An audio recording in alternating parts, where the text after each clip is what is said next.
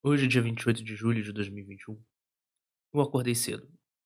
E ao ler as notícias da noite anterior, fui pego de surpresa ao descobrir que Arthur Chechel, comentarista, jornalista e colunista, havia falecido.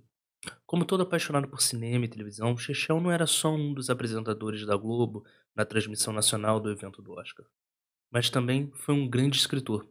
Dentre suas obras, podemos destacar as biografias de Jeanette Claire e Hebe Camargo.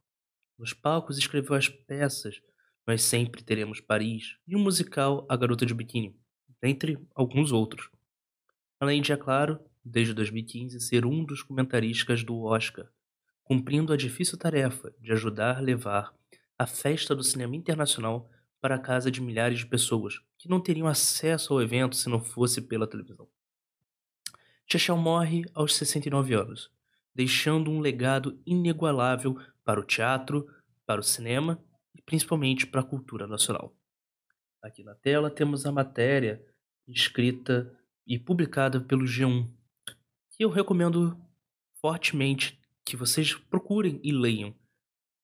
Afinal de contas, a matéria do Fantástico, que também está anexada nesse link, conta detalhes de quem foi Chechel e da sua importância para a cultura nacional para o cinema, para a dramaturgia, para o teatro, para o jornalismo.